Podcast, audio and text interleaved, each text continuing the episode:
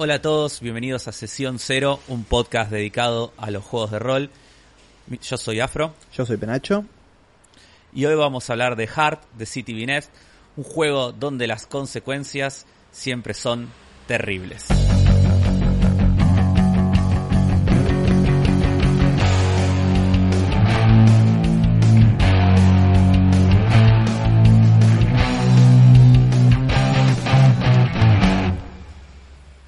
Bueno, eh, ahora sí llegó el turno de hablar de un juego que no es un PBTA. no. Eh, la gente nos acusa, nos acusa muchas de muchas cosas, Penacho, pero ya hace mucho que no hablamos de PBTAs. No sé, no pueden- eh, puede ser, puede ser. Estamos tratando de hacer un break del tema PBTA para que no, no nos bardeen tanto. No, está también porque nos interesan otros sistemas así y está bueno alternar sí, y ir viendo otras cosas. Y además, Estamos bueno, probando otras cosas. en este caso muy que me enganché con este con este sistema también, es, es eso. Nos copó mucho y si ustedes nos quieren también eh, criticar o dejarnos comentarios o hablar con nosotros, pueden hacer- eh, ¿dónde lo pueden hacer, Penacho? Ahora, eh, a partir de este fin de semana tenemos un Discord, un canal de Discord de Sesión Cero que lo, lo anunciamos, lo estuvimos compartiendo por Twitter. Eh, nada, se está armando una comunidad muy linda, eh, pues están surgiendo como conversaciones y debates re interesantes. Eh, nada, nos encantaría Pueden que compartir sus propios juegos también, si Sí. están diseñando. nos encantaría que si nos escuchan y tienen ganas de conversar con nosotros, por ahí está, está bueno que se sumen porque más que, no sé, a diferencia de como son Twitter e Instagram, que es como todo más, no sé, armadito, acá podemos tener unas conversaciones más largas, más interesantes, siento que da para, para charlar de una forma Sí, sí. más copada. Lo vamos a agregar, ahora no está, estaba entrando a ver si estaba, pero lo vamos a agregar al link tree de, que está en, en la descripción de Twitter. Sí, tenés Así razón, que- deberíamos hacer eso. Eh, Sí, así que para cuando escuchen esto ya van a poder entrar, cliquear ahí en, en- en la biografía de Twitter y bueno, y ahí van a tener el link para unirse. Eh, se van a poder unir todos los que quieran, si no buscan en los tweets que les fuimos largando y les va a aparecer seguro. Así que bueno, los invitamos a que se sumen, a que charlen con nosotros y que hagamos este espacio lindo donde podemos compartir eh, entre todos la pasión que tenemos por, por estos juegos. tal cual.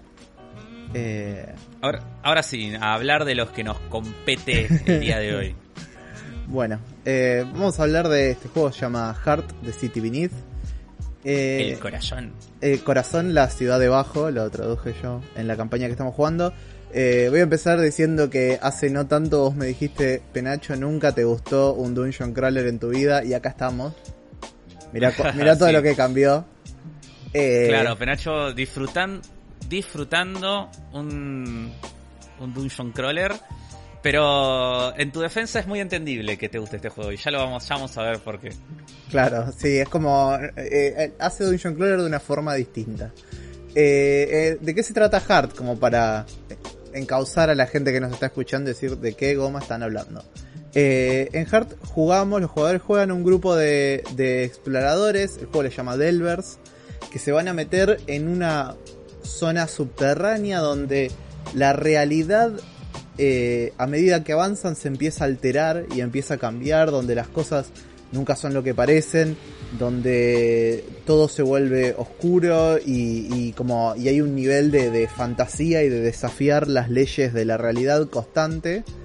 Eh, y van a sufrir consecuencias terribles por hacer esto, pero como que jugás un grupo de personas como obsesivamente impulsadas a hacer esto a pesar de lo que les puede generar de consecuencias para su salud física y mental, o para su vida, o para sus propios cuerpos naturales.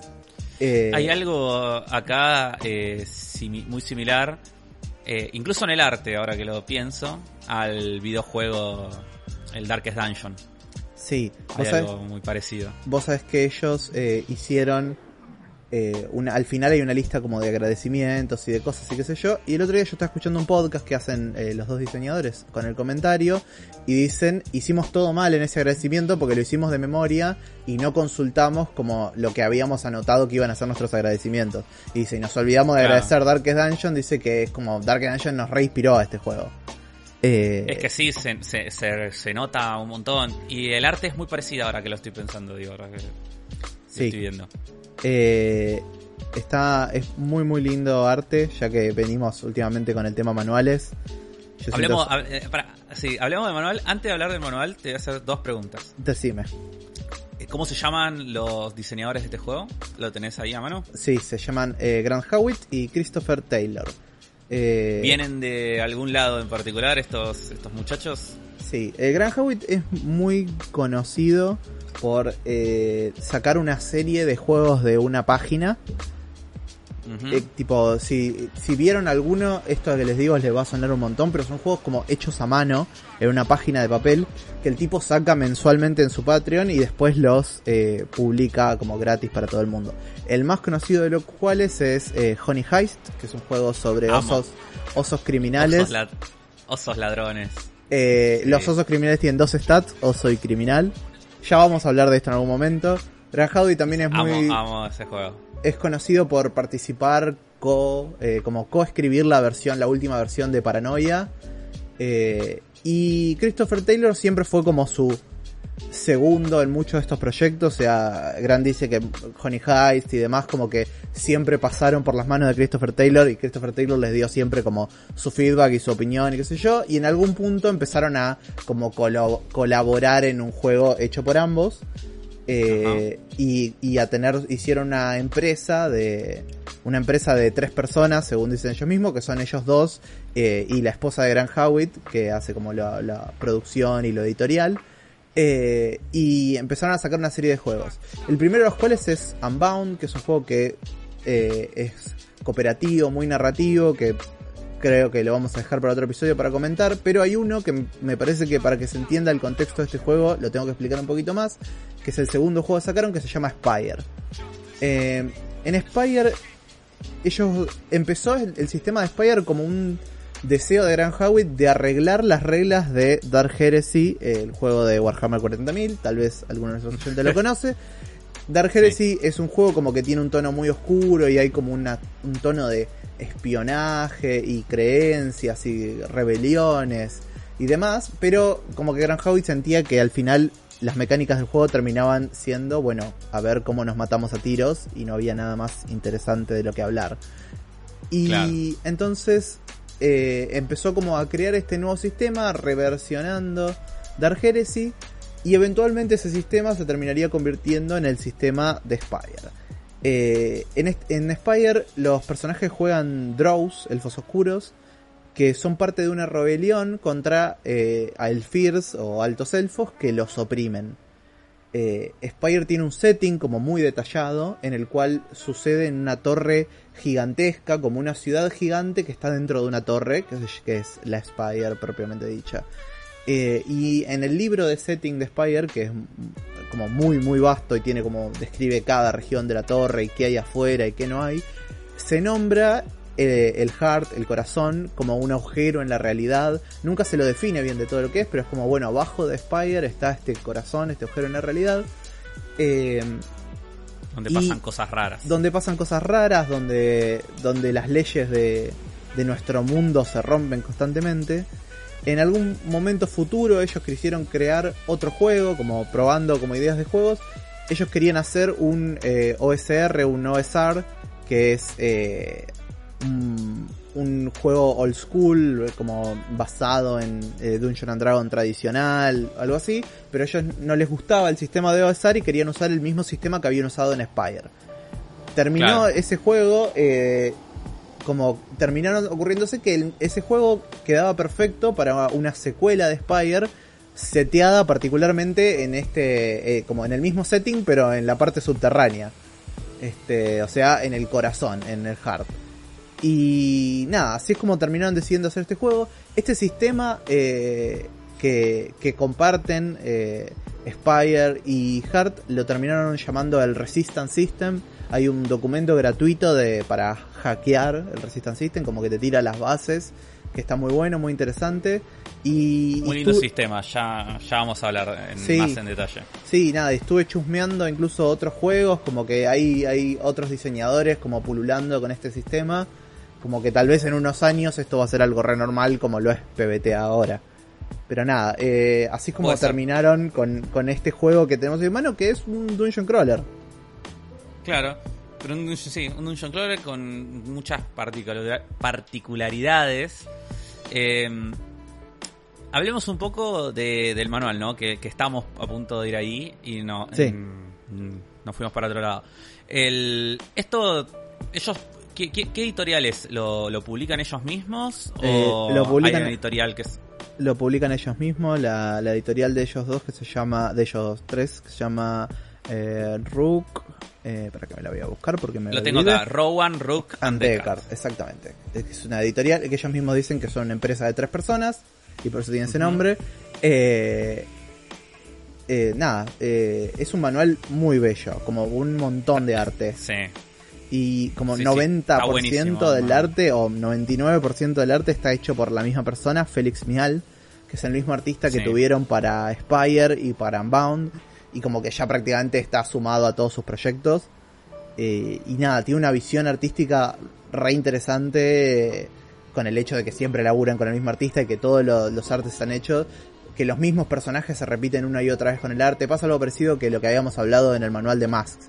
Como que le termina dando mucha personalidad a, el arte de, los personajes porque vuelven a aparecer los mismos personajes de fondo en las ilustraciones de los monstruos o, o, o, una parte de un grupo de personajes reaccionando a una locación específica cuando están hablando de esa locación. Muy interesante como tener un arte, me encantan los manuales que tienen un arte como tan bien dirigido y bien apuntado y coherente entre sí. Sí, además es de estos manuales en los que por lo menos eh, hasta lo que yo este manual no, lo leí entero porque nosotros le estamos jugando este juego, no sé si lo, no sé si lo dijimos y estás dirigiendo vos esta campaña. Así que yo no leí toda la parte de, de GM, leí solamente la, la primera mitad, la parte para los jugadores. Y me dio la sensación de que además de ser muy lindo, eh, también me parece que es bastante práctico, que está bueno, que explica las cosas muy bien, que se encuentran las cosas bien. No, no tuvimos muchas dudas. Eh, las dudas que, que, tuvimos, creo, los jugadores fueron más que nada por no haber leído o no haber estudiado tanto el sistema. Pero no sé, me podrás decir más vos que lo leíste en más profundidad. Sí, yo creo ¿Cómo que. lo sentís desde lo práctico? Que a nivel lectura está bueno cómo está organizado. Tiene una algo que me gusta que es que tiene como un segmento al principio. Lo primero que te explica son las reglas del juego, como muy rápidamente, en tres o cuatro páginas. Y después eh, viene todo lo de la creación de personaje. Como básicamente tiene una. La primera mitad del manual es la de, dedicada a los jugadores porque tipo tienen todas las clases, todos los tipos de personajes que se pueden armar. Y, y después como que viene la parte más destinada de Gem, en la cual esas mismas reglas que antes las dijeron, acá las detallan un poquito más, como se meten más profundo, te dan como opciones avanzadas o ejemplos de, de distintas cosas que puedes hacer con las reglas. Nada, para mí está muy bien. Yo el, sistema me pareció como inusual por ahí en principio, como que lo tuve que leer un par de veces y ah, mira, eso funciona así, qué loco. Eh, pero, pero en principio me, me parece un, un, lindo manual y que está bien explicado y, y, bien detallado y que es un sistema muy simple además, como que es un sistema bastante simple que, que está como explorado con un nivel de profundidad que lo hace muy interesante. Sí, este, este manual me encantaría tenerlo en físico, tapadura. Total, total. es de esos manuales que estaría buenísimo tenerlo. Viste, lo, la, verdad que lo vale. En inglés se dice como que es un libro de mesa de café, un coffee table book. Que como que lo, lo tenés ahí en la, en la mesita y se ve re lindo y la gente que viene lo ojea y es como, ah, mira qué lindo libro que tenés. Este es, no, no, no sé qué tamaño será el manual físico, pero este reda para que sean esos manuales onda los de Dungeons and Dragons, viste, gigantes. sí, sí, es grandote, es grandote creo. Eh, nada, lo, vale. Es muy bello y las ilustraciones son increíbles, tiene una ilustración cada dos páginas mínimo y algunas como que son de página completa, como es un, es un lujo de, de arte este manual. Eh, nada, si para meternos un poco más ya les conté un poquito de cómo es el setting, pero meternos un poquito más, eh, esto transcurre en el corazón, este, este hueco en la realidad que el manual nunca define, o define pero de varias maneras distintas, o sea, te dice, bueno, estas son las tres teorías principales de qué puede ser el corazón. Capaz es un huevo de un dios que está por nacer. Eh, capaz es un parásito de nuestra realidad que viene a absorber nuestro mundo y cambiarlo. capaz es un motor atómico del futuro que, que rompimos sin querer y por eso está funcionando tan mal. Y te ofrece después 25 teorías más, de, tipo de una, de una oración de todo lo que puede ser el hard, decidilo vos. Y, y este, esta lógica es algo que el manual tiene mucho, como que te dice, eh, el, el, corazón básicamente funciona como un dungeon crawler funciona mecánicamente.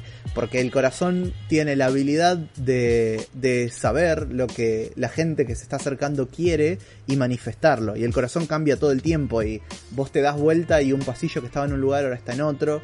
Y, y la, los pueblos desaparecen y aparecen en otro lado. Y la gente que vive ahí es teletransportada constantemente. Es como, eh, de cierta sí, forma... Decime.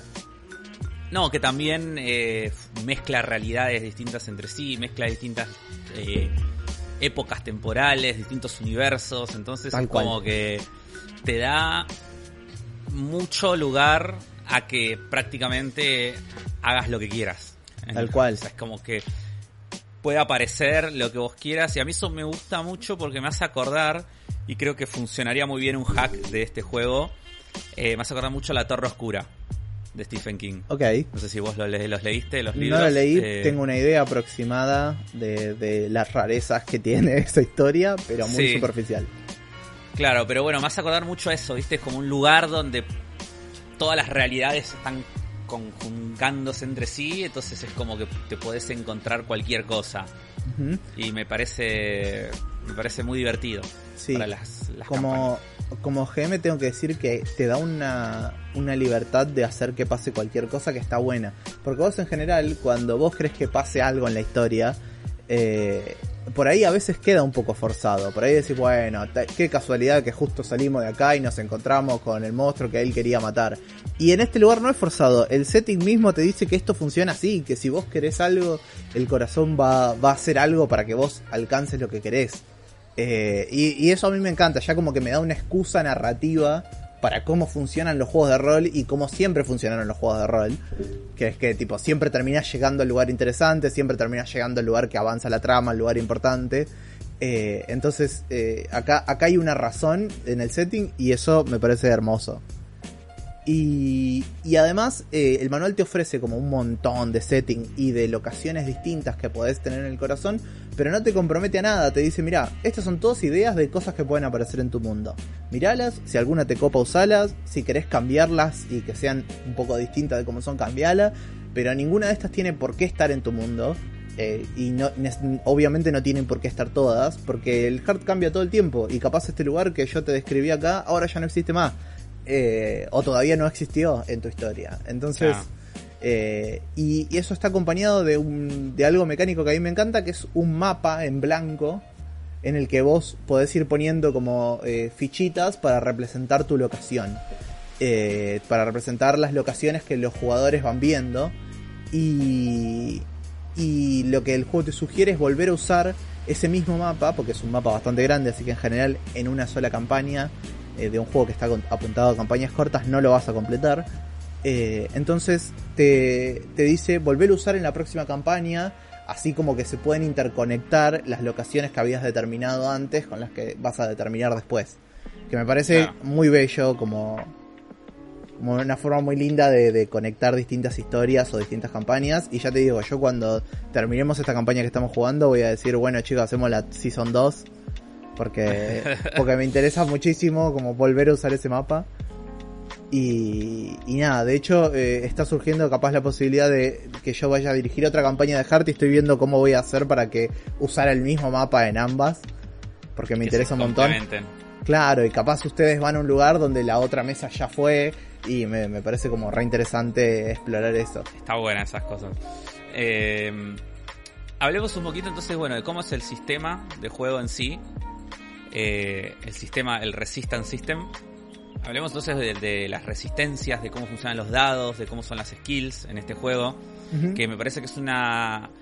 Es un enfoque eh, que está buenísimo y que es como medio. casi que. el- lo, con- lo opuesto a lo que uno está acostumbrado en, en ciertos juegos, ¿no? Eh, verlo de- para verlo de una manera.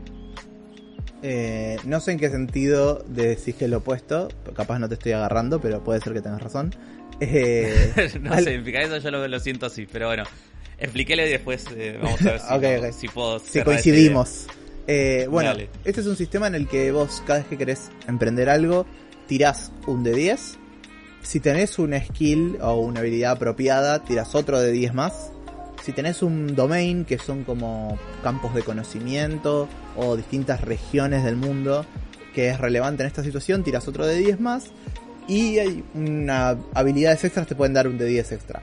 En total siempre vas a tirar entre un dado y cuatro dados. De los cuales vas a elegir el más alto que tengas, o sea, te vas a quedar con el más alto y eso va a determinar cómo, eh, cómo te fue en la acción. Si el más alto que tenés es un 10, tenés un éxito crítico, si es un 8 o un 9 tenés un éxito, si es un 6 o un 7 tenés un éxito pero un costo, si es 2 a 5 tenés un fallo y el 1 es como el fallo crítico. Eh, Claro. El juego tiene una, un- una variante a esta tirada que es cuando hay dificultad, que si una jugada, el, eh, juego le llama a hacer algo risky, arriesgado, a, a hacer algo como un poco más difícil, y te dice en la tirada tenés que ignorar el dado más alto e ir con el segundo más alto. Y si la tirada es como de la mayor dificultad que, que tiene el juego, que es peligroso, eh, ignoras los dos dados más altos y te quedas con el que sea el siguiente. Claro. Lo, lo interesante de esto es que tanto los fallos como los éxitos en un costo te generan estrés.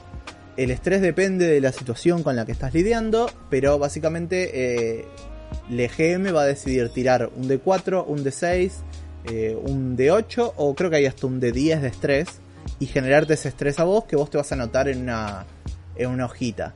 Inmediatamente cuando te anotas ese estrés en una hojita, vas a tirar para ver si ese estrés se convierte en una consecuencia negativa o no. Esto funciona, eh, las consecuencias negativas son de varios tipos distintos porque también hay varios tipos de estrés. Hay cinco tracks de estrés distintos. Uno es eh, Blood, que es como el estrés físico. Otro es Mind, el estrés mental. Otro es Echo, que es eh, el estrés como la forma en que el corazón modifica tu cuerpo. Este juego toca mucho con el tema de body horror, como que se mete mucho en esa temática. Entonces eh, el eco eh, como que refleja eso, como el, el corazón cambiando tu, tu anatomía o tu mente para ser distinta o para que te casen cosas fuertes. Eh, el, los otros estrés son fortuna, que básicamente es tenés mala suerte y te pasa algo malo.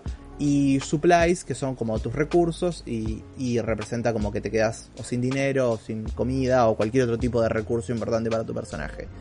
Eh, cuando vos, entonces, cuando vos recibís estrés, lo que haces es sumar todo el estrés que tengas en total entre todas sus resistencias y tirar un D12. Y si el D12 es mayor al estrés total, no pasa nada, como que seguís acumulando estrés. Si es menor al estrés total o igual, recibís un fallout, que un fallout es una consecuencia negativa que a determinación del GM, digamos. Claro.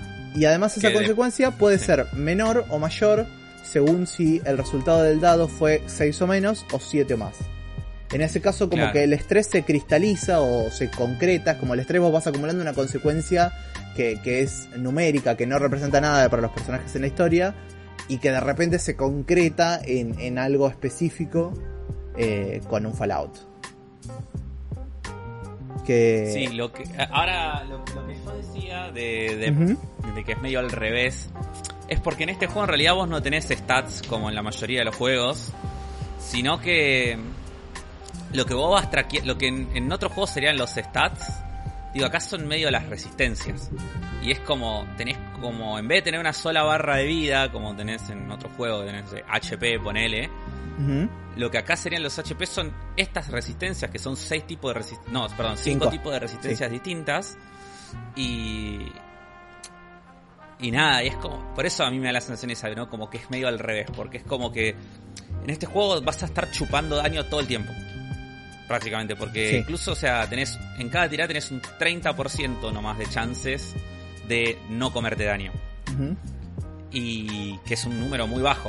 Entonces como que constantemente vas a estar eh, chupando daño y subiendo el estrés y marcándolo en uno de estos, de estos, o sea, eh, eso a mí es como lo que me da la sensación de que es medio al revés, porque vos como que traqueás opuestamente a como traqueás en otros juegos, que por ahí vas siguiendo el stat y eso es como lo que te va midiendo. Eso Acá los stats son medio resistencias. Sí, puede ser que tengas razón con eso. Eh, como que el juego quiere que vos estés todo el tiempo pensando en mm, capaz no quiero como meterme en esta situación porque va a salir, porque voy a tener una consecuencia negativa, o comprometiéndote y diciendo, diciendo quiero, quiero tanto conseguir esto que no me importa que mi personaje sufra algo negativo. Es un juego donde. una- Sí, Sí. No, hay una cosa también desde la ficción de este juego, desde el setting. Creo que es lo que lo mismo que estabas por decir vos. Donde nosotros estamos jugando personajes que a la vez, a vez estar obsesionados, ¿no? Con el heart, con meterse acá a buscar algo que no importa qué es y no importa qué tenés que sacrificar. Son también todos eh, personas medio de mierda, ¿no?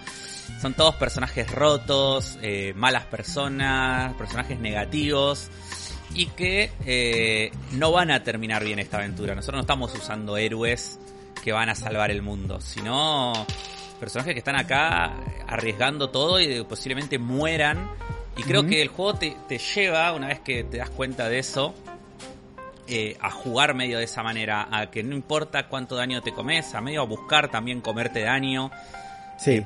porque incluso ahora cuando expliquemos los bits, lo que son la mayoría de los bits, eh, que una prueba son como objetivos que tiene que cumplir tu personaje, te, son negativos, digo, son cosas que te van a complicar la vida. Total. Entonces te, te, te va llevando a la vez eso y a la vez mientras más destruido está tu personaje, también más poderoso se puede llegar a volver Ujú. por ciertas mecánicas que hay. Eh, algo que para mí dice mucho sobre este juego es que es un juego que tiene tres tiers de habilidades, ¿no? Hay habilidades menores, habilidades mayores y habilidades Zenith, que son las más poderosas y game breaking. Y todas las habilidades Zenith del juego o matan a tu personaje o lo retiran de la campaña de alguna forma. Lo que quiere decir te es- vayas por la puerta alta. Claro, exacto. Es como, bueno, este personaje se va a morir, pero vos elegís cómo se va a morir. Como vos elegís el tono de su muerte. Y además, eh, algo interesante es que el juego, bueno, también tiene tres niveles de, de Fallout, de esto que estamos hablando, de estas condiciones negativas. Eh, el Fallout menor, el Fallout mayor y el Fallout crítico. Y los Fallout críticos son... Todos retiran al personaje, tipo como dicen, bueno, ya 90% de chance, a menos que pase algo muy loco de repente en la historia, eh, tu personaje se va a retirar. Pero hay muchos que tienen como unas salidas muy interesantes de cómo retiran a tu personaje. Como no es, uy, se murió y listo. Es como, Claro. hay uno, por ejemplo, que dice que te encontrás con exactamente lo que querías, lo que buscabas, eh, y, y- y como tu objetivo cumplido, y te quedas ahí con tu objetivo cumplido, y a lo largo del tiempo te vas a dar cuenta de que te quedaste encerrado en una ilusión. O, o uno que me fascina, que es que eh, te nombran líder de una. como de un pueblo del, de- dentro del Heart. eh, y, y, y tipo, y vos mismo como que eh, es como un éxito hasta cierta fo- forma, pero el juego te dice, pero no estabas capacitado para lograrlo, así que eventualmente o te vas, tipo, o vas a arruinar a este pueblo, o tus rivales te van a asesinar, o eh, tipo, como algo va a salir muy mal, eh, pero tipo, como es muy interesante para mí la idea de un personaje que se retira porque lo eligieron presidente de algún lado. ¿Entendés? Como muy bueno. Eh, y, de- y después llegó el 21 de diciembre de 2001. Tal cual. Eh, y eh, me parece como muy interesante como la filosofía que este juego tiene sobre cómo retirar personaje. Y bueno, ni hablar de, de las habilidades que, que comentábamos recién, que como las, habilidades Zenith son todas como muy, muy, muy divertidas y te dan como unas posibilidades muy absurdas de, de, de- de poder y, y también todas te matan a tu personaje o lo remueven de alguna forma. Y nada, para meternos más en detalle, eh, cuando vos armás un personaje, elegís eh, tu ancestry, que vendría a ser tu raza, lo que en otros juegos se llama raza, acá le llaman como tu ancestry vendría a ser como la herencia o, o tus ancestros, o yo, y Sí. hay eh, cuatro, que son eh, los Alfir o los altos elfos, los Drow, elfos oscuros, los Enols y los humanos. Humanos. Además de eso, eh, ninguna de estas razas tiene ningún peso mecánico en lo absoluto, es como solo es flavor. Eh, la página de la raza te da como unas opciones de unas preguntas para hacerte, una, unas opciones de, de tus objetos iniciales, pero ninguno tiene ningún peso mecánico. Es como, bueno, esto suma el flavor de la historia.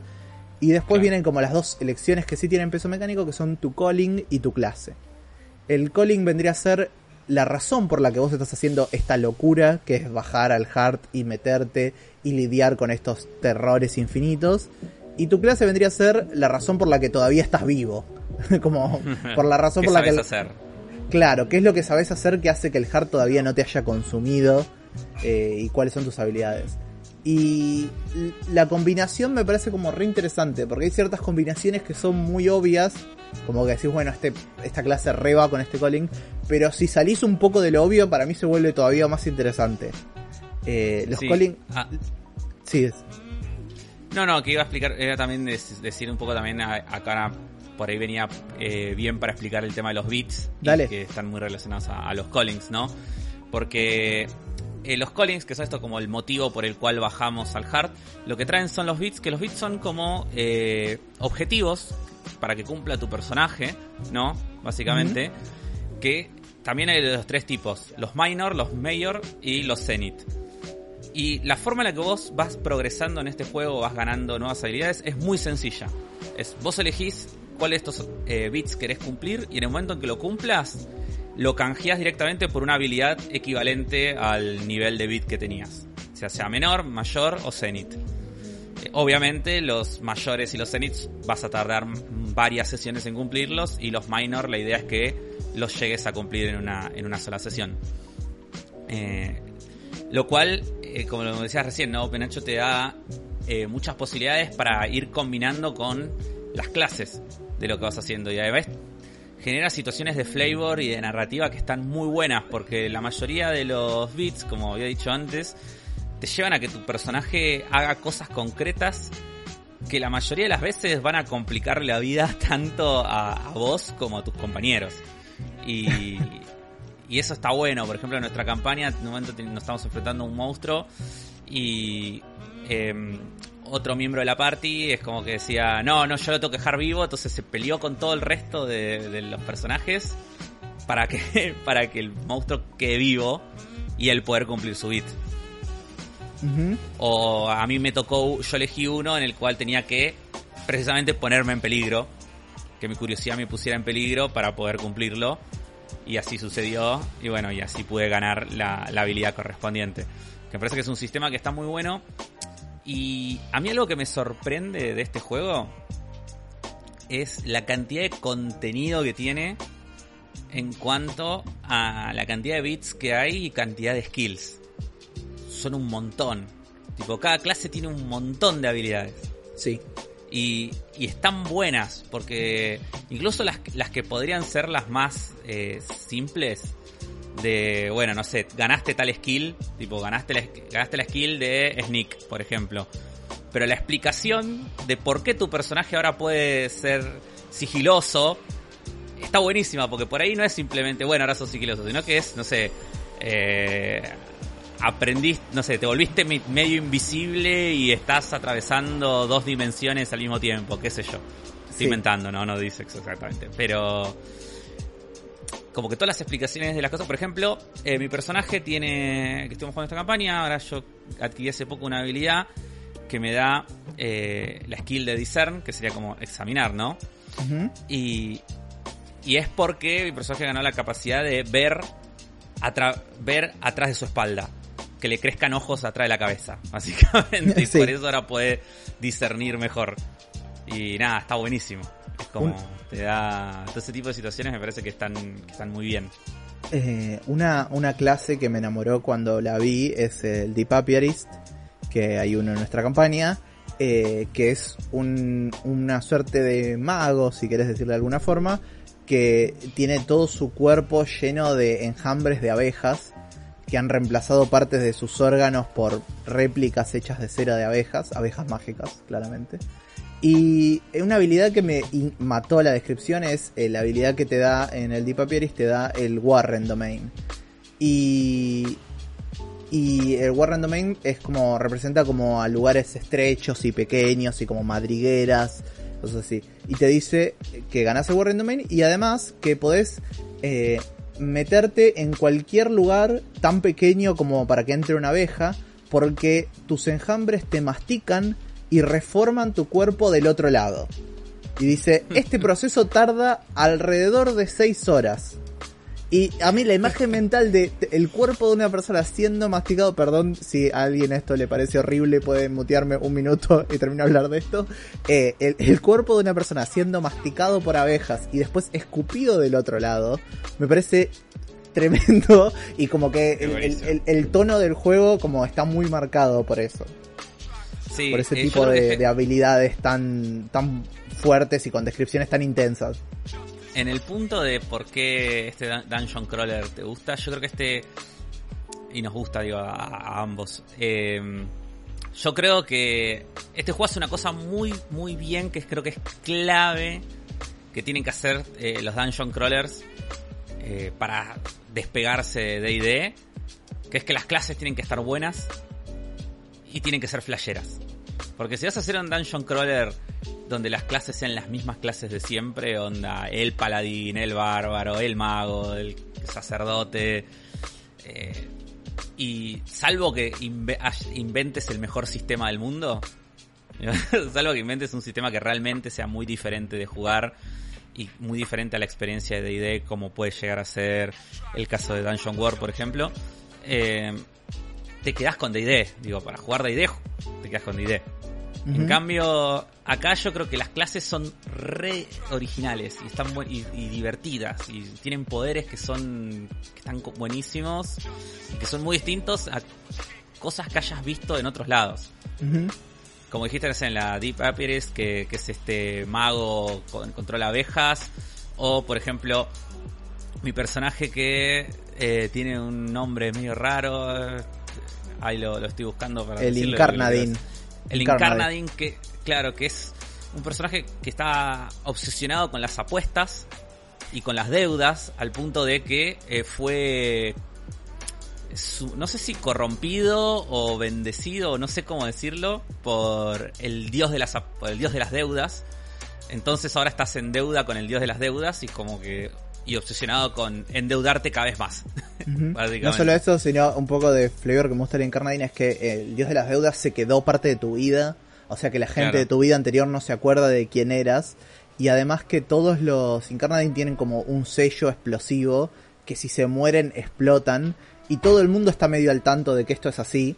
Entonces como nadie quiere joder con un Incarnadine porque tipo si lo matas explota. Eh, Tal cual. Y, y nada, tiene como un, un tono así como muy, muy intenso en, en todas las clases. Eh, Sí. Una que, que estoy apreciando ahora que me gusta mucho es el Hound, que como cuando la vi me pareció como re normal, es como se ve como un- una suerte de soldado de la Primera Guerra Mundial, pero de alguna forma como traído a fantasías, como imagínate si un soldado de la Primera Guerra Mundial tuviera una espada, pero también tiene balas, un casco, algo así. Y eh, resulta que los Hounds, eh, como originalmente eran parte de un regimiento que bajó al Heart a atacar, eh, a como a pelear contra las fuerzas de- del corazón. Y, y hicieron algo terrible, que el, juego medio- el libro me dio a entender que fue como un pacto de maníaco. Y a partir de ahí no pueden morir.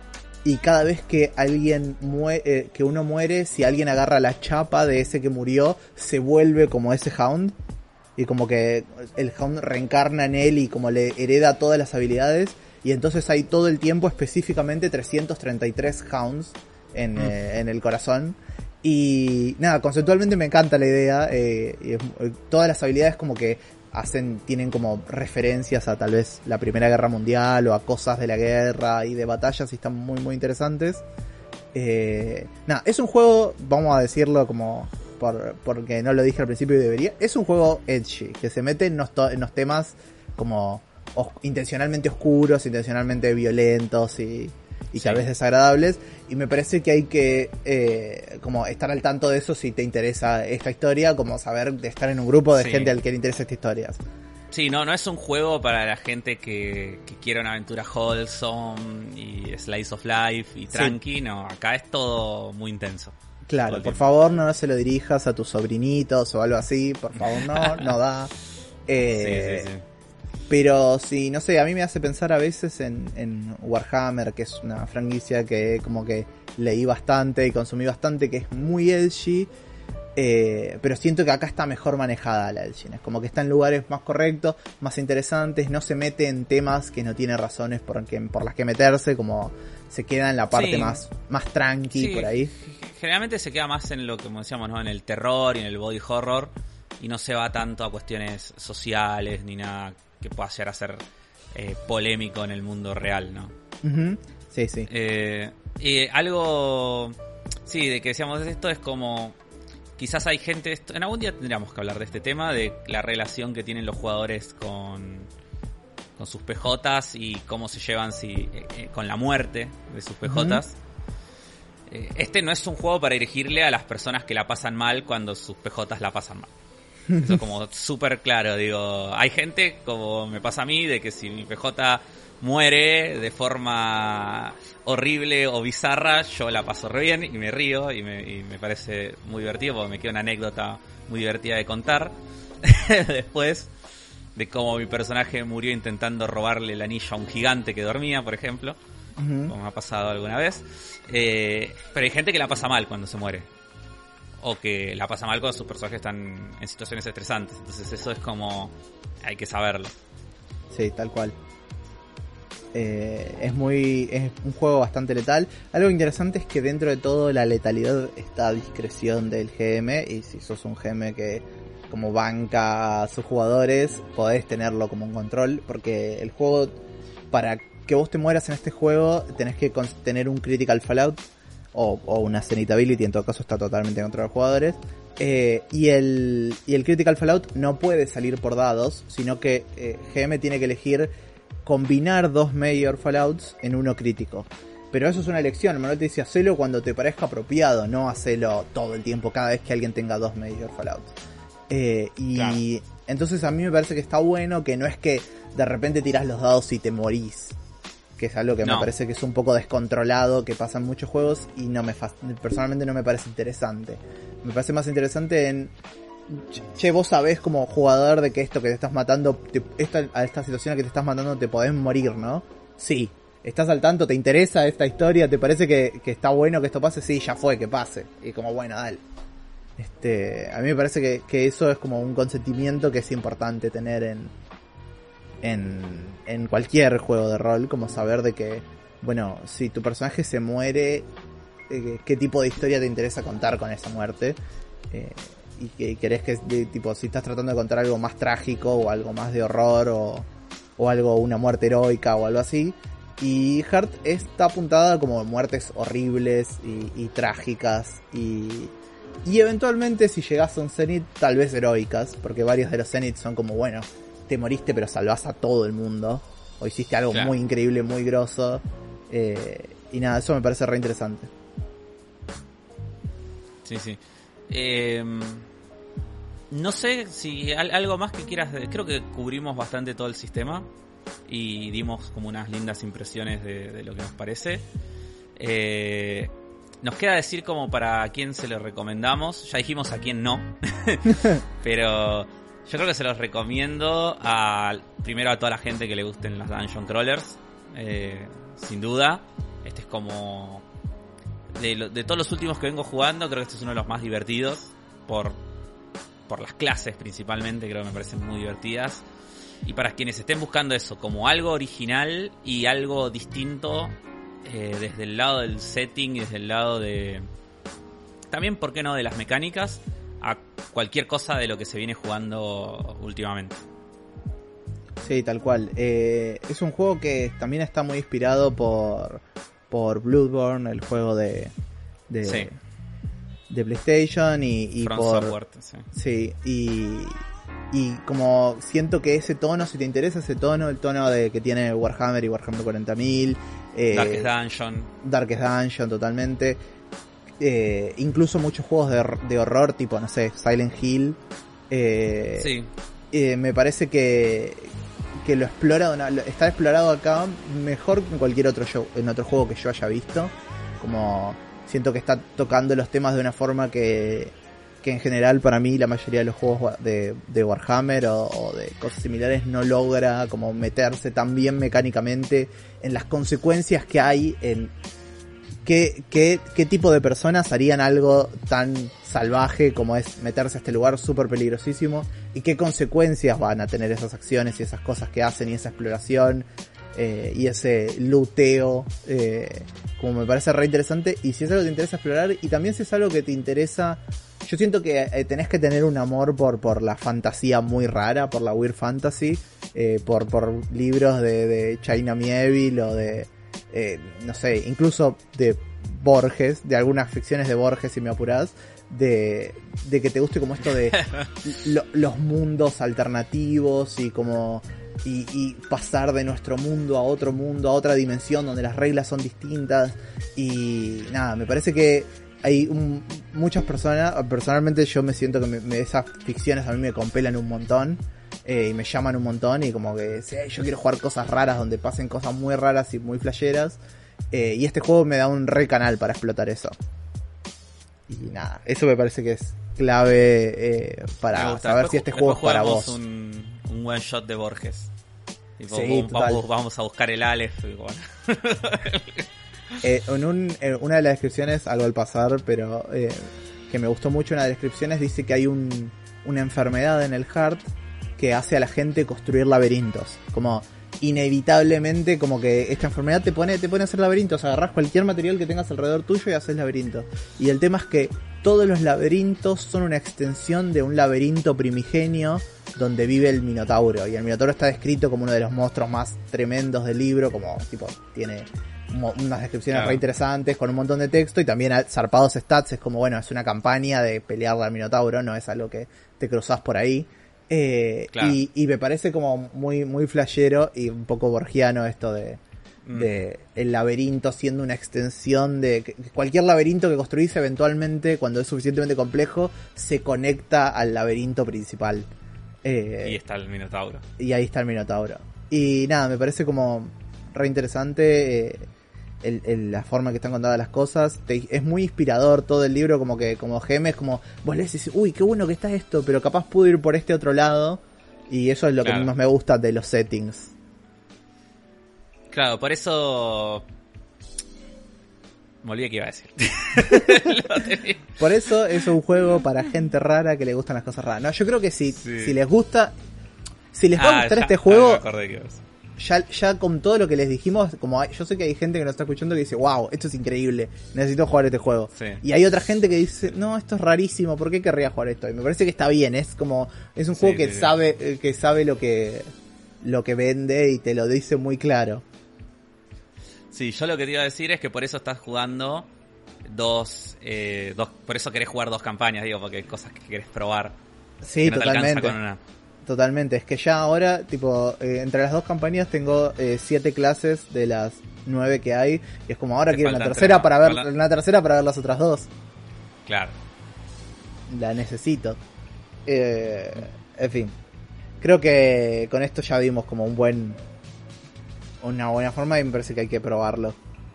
Dale, bueno, buenísimo. Bueno, vamos a jugar entonces a Heart y quédense y espero que, les guste la sesión que se viene en este momento.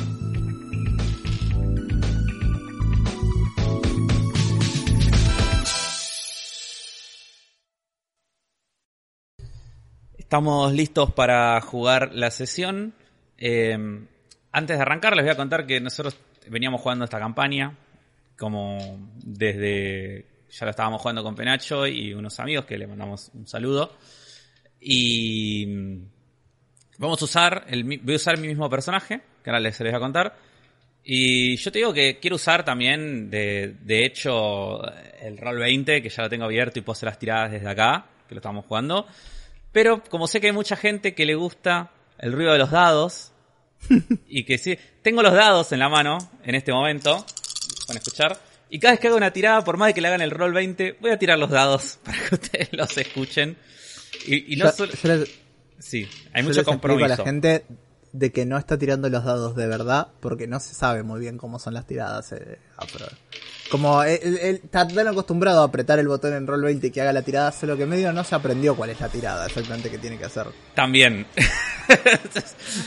Entonces, entonces no le pidan no que digas los nada. No digas, no, no digas nada.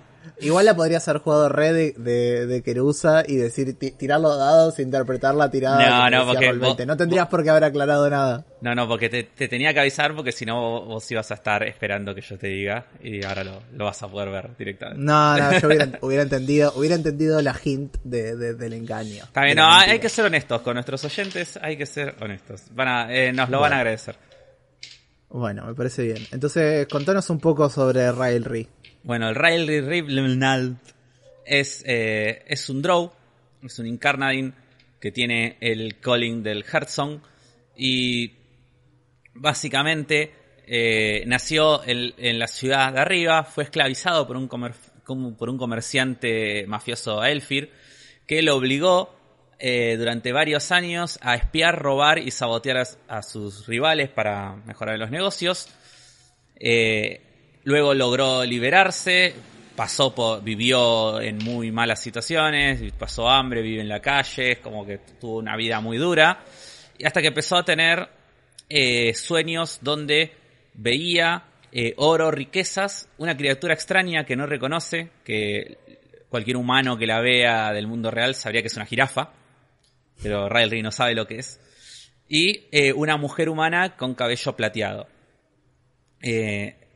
Él entonces decide bajar al Heart buscando eh, esta fuente de, riquezas y porque obviamente tiene como esta fascinación ¿no? con, con el dinero y con el poder.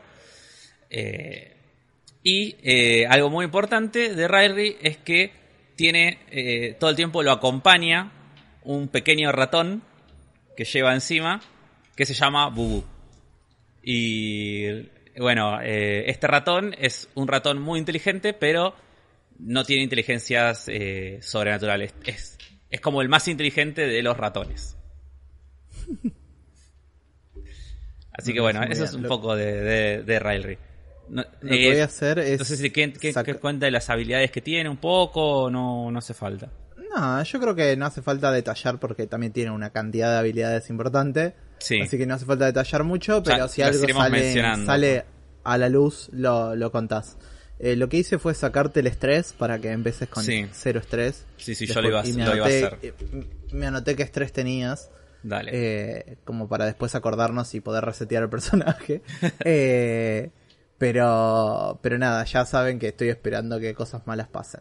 Bueno, yo siento que la motivación principal de, del Railry es medio el dinero y encontrar cosas, sí. cosas eh, eh, de valor. Así que siento que en algún momento en, en tus viajes con tu, con tu grupo, eh, apenas estaban descendiendo al corazón, eh, mm, Bubú se empezó como a, a indicarte que tenías que ir hacia algún lado y cuando, cuando lo seguís eh, encontrás una, una caravana de, de, de recursos, tal vez de mercaderes eh, que están llevando como varias cosas y tienen como eh, la caravana está inmovilizada porque se les rompió una rueda. Ok. Eh, y nada, vos te das cuenta que estos mercaderes están llevando una cantidad de dinero importante tal vez encima. Y, y que puede ser una oportunidad para vos. Mm. Eh, bueno, me, acerco entonces a los mercaderes y les pregunto eh, qué, pasó, qué problemas tienen. Eh, ellos como que reaccionan un poco cuando ven que sos un incarnadín, saben como de, la fama que tienen los incarnadín. Y eh, nada, ya estamos esperando eh, que nos vengan a traer un repuesto. Ya en cualquier momento va a llegar un guardia y nos va a ayudar a continuar el trayecto, no se preocupe. Ah, eh, porque mi personaje habla así. Yo sé una que. Eh, y lo miro y le digo. "Mm, qué extraño. Me parecía que los mercaderes. Tenían pinta de mercaderes ustedes. Y yo siempre pensé que un mercader estaría dispuesto a un buen negocio en cualquier situación. ¿O planea dejarlo pasar? Bueno, vas a tirar claramente Compel y vamos a decir que, que como son personas, Compel más Haven es apropiado. Ok, eh, tengo ambas. Me parece excelente. Tengo Tira nomás. Ok, vamos con un rol.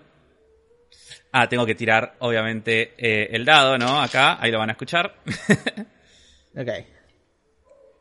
Eh, vas a tener éxito a un costo, así que vas a tomar estrés. Te voy a. Vamos a tirar. mm, hmm. Yo creo que voy a tirar estrés de fortuna. Voy a tirar un D4. Saqué un 2. Así que Ok. anotate dos estrés en fortuna y hace el chequeo de Fallout. Ahí va. Eh, hay pocas chances porque sacaste un 2 nada más, pero puede pasar. No hay Fallout. Sacaste un 3. Ahí no más. Ahí no más. Ahí el Fallout. Eh, bueno, el, eh, el comerciante duda un poco y como que eh, sus ojos de, de avaricia brillan. Dice, ¿de qué negocio me está hablando? Mm, sabía que no iba a dejar pasar la oportunidad, señor. Mire, he oído justo en esta zona donde ustedes están. Mire, mire hacia el horizonte y señalo al horizonte de acá. ¿Vio la dirección de donde vengo? No sabe lo que he encontrado allí. He encontrado algo que sus ojos jamás podrían creerlo. Una escultura antigua y muy, muy valiosa. Yo mismo quise tomarla, pero estoy solo y no podría sacarla con mis manos. Quizás con su ayuda podríamos trabajar todos juntos. ¿Qué dice? ¿Me quiere acompañar en esto? Pero obviamente El- mientras a más personas les diga, más tendremos que repartir el botín. Y acá yo quiero usar una habilidad que tengo, ¿no? Que se llama Crave, que es que eh, cuando que puedo hacer una vez por la sesión, ¿no? Puedo hacer que un NPC, eh, no, miento, no es una vez por la sesión, es cuando quiera. Puedo hacer que un NPC desee algo que, eh, nada, que automáticamente es como que lo siento un gran deseo por esa cosa. Y es una tirada de Compel Haven, como había hecho recién. Sí, Y otra tirada de comprar sí, Y si es algo que normalmente no desearía el personaje, es una tirada risky. Pero acá yo considero que al ser un comerciante, no sé si es. Aplica o no. No, no, sí, no, no es risky, es bastante estándar. Ok, así que vamos a hacer la tirada. Bien, Un- un ocho. éxito. Éxito completo. Eh, bueno, como que el comerciante claramente quiere, quiere estas riquezas que le comentás. Duda un poco sobre dejar el carruaje solo, pero le dice al otro comerciante que lo está acompañando que, que se quede a cuidar el, el- la caravana mientras él va, él te acompaña a lo que sea que lo esté llevando, a donde sea que lo esté llevando. Le digo que Ah. Eh, no se olvide, obviamente, de traer sus, sus herramientas. Porque las vamos a necesitar. Eh, Sí. Bueno, mi plan es llevarlo. O sea, cruzar el monte por donde yo vine. eh, Llevarlo hasta un lugar, decirle que eh, la estatua que le digo está, está en unas ruinas tras unos árboles. Hacer que se adelante él y cuando yo esté atrás de él, tipo matarlo para robarle. Ok. Eh, me gusta que estamos abajo de la tierra, pero vos estás asumiendo que hay árboles. Estamos Yo estoy, así. yo estoy asumiendo que, hay- que en el Heart hay árboles, sí, sí, tal cual. Por ahí son árboles eh, medio deformes, no son árboles, árboles. Eh, yo me imagino. O decime vos, que que como- si no son árboles, ¿qué imagino- podría haber? Yo me imagino que hay como unas estructuras de, de mármol que tienen toda la pinta de ser árboles.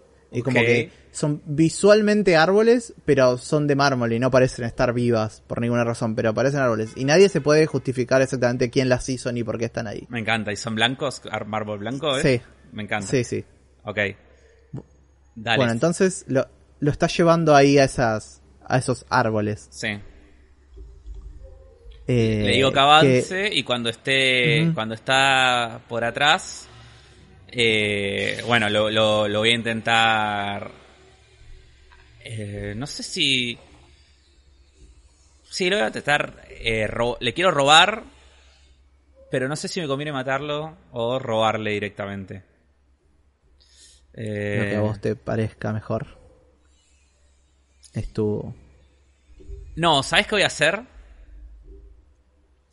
Lo voy a dejar. eh, Voy a tratar de, de- Lo voy a matar. Voy a tratar de, de- de matarlo. Y si no puedo matarlo, voy a tratar de dejar inmovilizado mínimamente.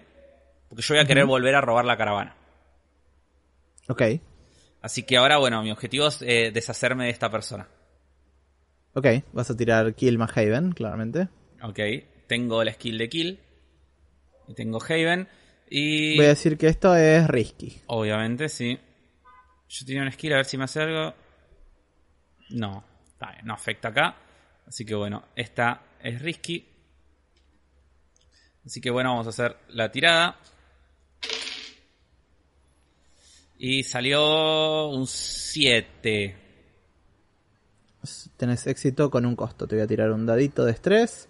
Ok. Anótate 4 de estrés más eh, fortuna también. Y Eh, yo acá voy a usar una habilidad de mi personaje, que es que cuando eh, me como estrés en cualquier, eh, en cualquier, me, me olvidé los nombres, Resistencia. en cualquier resistencia, Cualquier puedo relocalizarla en, en eco. Y yo en eco tengo uno de protección, o sea que se restaría uno, con lo cual solamente me estaría comiendo tres de resistencia. Exactamente. Y haceme el test. Fallout test. Minor Fallout. Ok. Ok. Yo acá tengo la opción de darte Fallout de Eco o de Fortuna. Yo creo que me parece más interesante para la situación en la que te estás metiendo darte Fallout de Fortuna. Así que lo que vas a hacer es bajarte el estrés de Fortuna a cero. Dale. Y eh, lo que va a pasar es lo siguiente. Cuando eh, vos lo querés eh, como atacar el... Contame, contame cómo te acercas a él, como tipo por la espalda, de frente. Sí, no, yo primero le digo que tiene que bajar, hay como una bajadita Ujú. y le digo que está por ahí, le, digo- le señalo, le digo que está ahí abajo y que hay que bajarse, eh, pero hay que mantenerse agarrado bien de las cosas para bajar y que tenga cuidado de no tropezarse. Y cuando el tipo baja delante mío, eh, yo saco mi cuchillo y se lo clavo en la espalda, y se lo intento clavar en la espalda. Ok. Eh, vas a tener éxito, claramente, porque sacaste éxito en la tirada. Eh, lo, lo vas a matar, pero inmediatamente que, como, cuando toca el piso, el, sentís como un ligero temblor abajo de tus pies y notás que estos árboles de mármol que habíamos descrito se empiezan a mover y se empiezan a extender eh, y las ramas empiezan a cubrir al cadáver del mercader y se siguen extendiendo, como que lo empiezan a consumir y llevar abajo de, de la tierra con estas ramas que la- lo van enterrando y se empiezan a extender cerca de tus pies. ¿Qué haces? Eh, o sea, se empiezan a venir hacia mí. Ujú. Eh, nada, de acá ahora en momento, bueno, voy a intentar salir de acá. Voy a intentar, Ok. eh, pego un salto hacia atrás e intento volver a trepar el montecito por donde vine. Ok. Esto suena para mí un evade más... No, ¿sabes qué? decir- Para no. A ver. Antes de hacer eso, o sea, el, el cadáver todavía está ahí. Sí, como que la- las ramas de mármol lo están enterrando. Ok, ¿podemos decir que el tipo tenía una mochilita colgada? Sí. Bueno, voy a intentar agarrar la mochila an- primero antes de antes de, de huir de acá. Como que me importa más lo- cualquier cosa que tenía encima que... Bueno, tira sneak eh, más curse. Ok, sneak más curse. Eh, tengo sneak, no tengo curse. Así que veamos qué pasa con Y esto. eh, risky, Y es risky. claramente. Sí. Sí. Esto no va a salir bien. Sucede esa cosa. 7, bien. Ok. Eh, voy a tirarte un D6 de Fallout de Blood. Un Fallout de Blood. un- Anotate uno en Blood y haceme el test. Ok, a ver si tengo suerte. El test de Fallout me Tenés salió suerte. un no Fallout. Perfecto. Eh, lo que va a pasar es que le sacás como la bolsa. Una de las ramas se trata de agarrar a tu brazo, pero te llegás a zafar antes de que termine de. De. como af- de aferrarse al brazo. Sí. Eh, y. y nada, eh, sentís como que ahora eh, el, el árbol está empezando como a salir de la tierra, como si tuviera movilidad propia y pudiera caminar. Oh, Y ent- acercándose a vos. Un ent de mármol. Eh, le, O sea, ¿yo ya estoy fuera de peligro de que las ramas me chupen o todavía tengo que salir de acá? No diría para nada que está fuera de peligro, pero... No, no, de, de las ramas que me chupen, digo. O sea, obviamente está este árbol que viene hacia mí, pero digo... Eh, sí, sí, como que no, la- las ramas están tratando de llegar a vos. Si vos te alejás, eh, vas a estar bien, no te voy a hacer tirar ni nada. Si te quedás acá un segundo más, eh, va a ser un peligro para vos. me alejo un poco, pero le quiero, le quiero hablar. Quiero ver si puede. Le quiero hablar, quiero intentar razonar con este árbol. Primero le hablo y le pregunto. Eh, porque me llama la atención y entiendo que es una manifestación de- del corazón, ¿no? Del heart. Y Sí, sí. entonces como y yo soy un creyente del corazón, entonces le voy a decir que que le voy a decir le voy a decir tipo que oh sagrado corazón que eh, que que por favor que yo soy un siervo de él y que, que estoy a su disposición. Sí, que no, no, no hace falta, que estoy a su disposición para lo que necesite. Y, que, y que me está, y- Eh, y, tipo le voy a- me voy a mostrar como que, como que me siento bendecido por esta aparición. Me encanta. Eh, vas a tirar Compel más Curse. Ok. Y es risky. Risky, claramente. Sí. Ok. Ok, eh. Y esto sale un. Uf. Buen fallo. Un buen fallo. Un buen 3. Eh, voy a tirarte eh, un de 6 de estrés a eco. ok. Mm, Uno. Uf. Así que cero. nada. Bien. No, te- no tenés que chequear. La zafé. Ni siquiera. La zafaste bastante bien. Pero lo que va a pasar es que. No eh, habla. no, no. El árbol te va a responder y eh, va a decir: No sos digno. Ah, pensé que me iba a hablar y iba a hablar en La portugués, tipo algo así.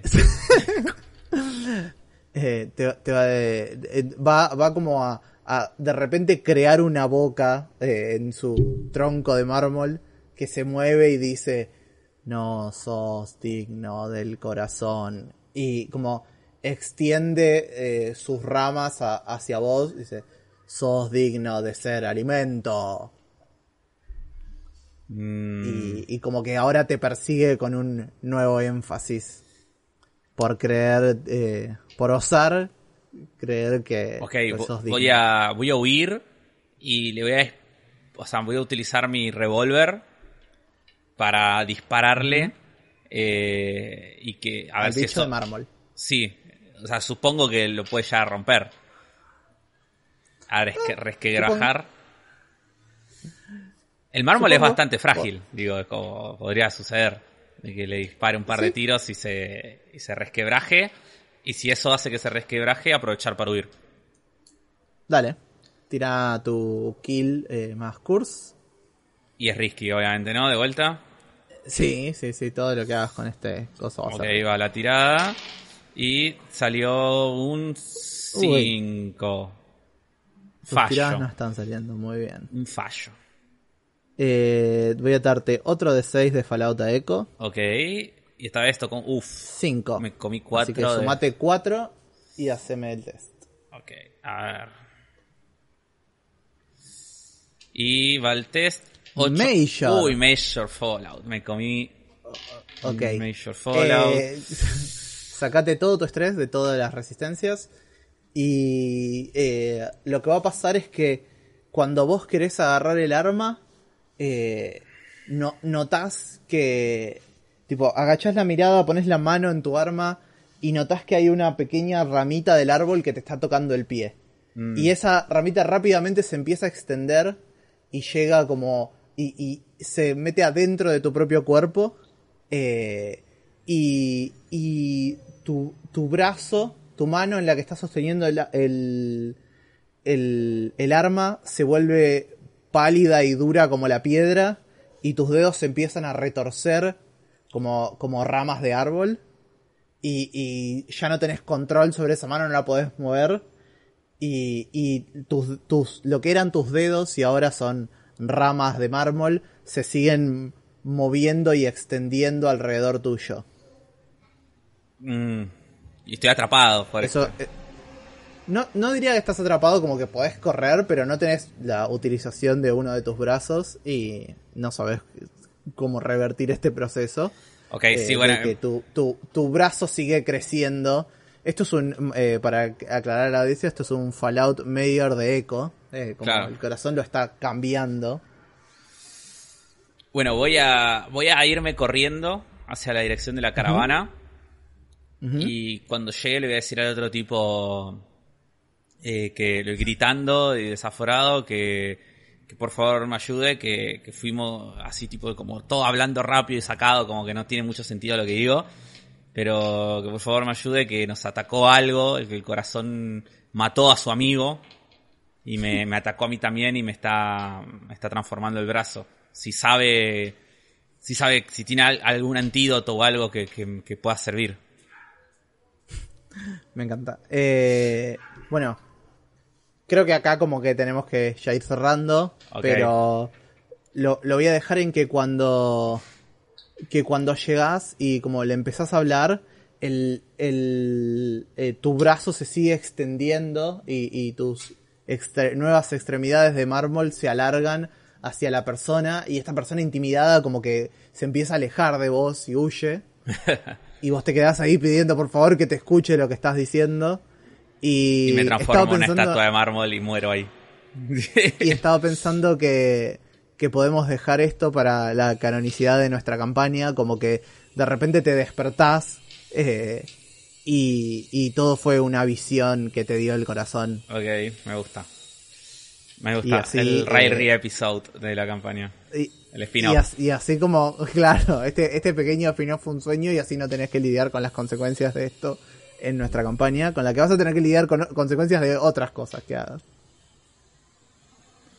Nada, Ah, creo bueno. que se vio bastante de, de la onda del juego, de, de lo mala que es recibir consecuencias Sí. y, y nada, y lo, lo, lo interesante que pueden ser a veces y cómo pueden generar como historias interesantes. Eh, y bueno, eso, ya, ya saben que es un juego que, que toca estos temas bastante oscuros y, y pero que puede ser muy, muy interesante. Y les recordamos que se sumen a nuestro Discord, que tenemos Discord y queremos charlar con ustedes, que nos Sí. cuenten qué les pareció el episodio en, en Sí. Twitter, pero también si quieren sumarse a Discord y contarnos qué les pareció el episodio, todavía mejor. Que nos comenten también en YouTube, obviamente, que es donde a nosotros Sí. nos sirve un montón. Eh, y, y voy a pedir eh, el favor, digo, si ustedes están escuchando esto en Spotify, porque nosotros tenemos acceso a todas nuestras estadísticas, ¿no? y si están, están escuchando en Spotify y no les, y, tienen tiempo y nos quieren hacer un favor, nos pueden hacer un favor, terminando de escuchar el episodio, si les gustó, entran, lo buscan en YouTube, ponen sesión cero podcast, buscan este episodio y nos dejan o un like o un comentario y ya nos ayudan un montón también a levantarlo YouTube porque eh, YouTube eh, por lo menos por ahora tiene herramientas de exploración más eh, más amplias que Spotify entonces es como que es un buen canal para que más gente nos descubra y que puedan llegar tal vez a nosotros así que si nos pueden ayudar de esa manera Sí. se los agradeceríamos un montón y bueno También, como siempre, que compartan el podcast con sus amigues Obvio. roleros o no roleros o interesados en el tema. Todo eso que nos pueda sumar, que nos escuchen alguna personita más, que tal vez le pueda interesar, nos viene re bien. obvio, Y obvio. nada, eso. Así que bueno, eh, sin más que decirnos, nos despedimos y nos vemos la próxima. Adiós. Hasta la próxima. Sesión Cero es conducido por Rodrigo Pena y Germán Leal. Puedes encontrarnos en YouTube, Spotify e iVoox y seguirnos en Instagram y Twitter como arroba Sesión Cero Pod. Nuestro logo fue diseñado por Antonella Divito, arroba Vapordruid, y nuestra intro musical compuesta por Nico Hayes, arroba El Ojo del Rock. Dejanos un mensaje y nos vemos la próxima.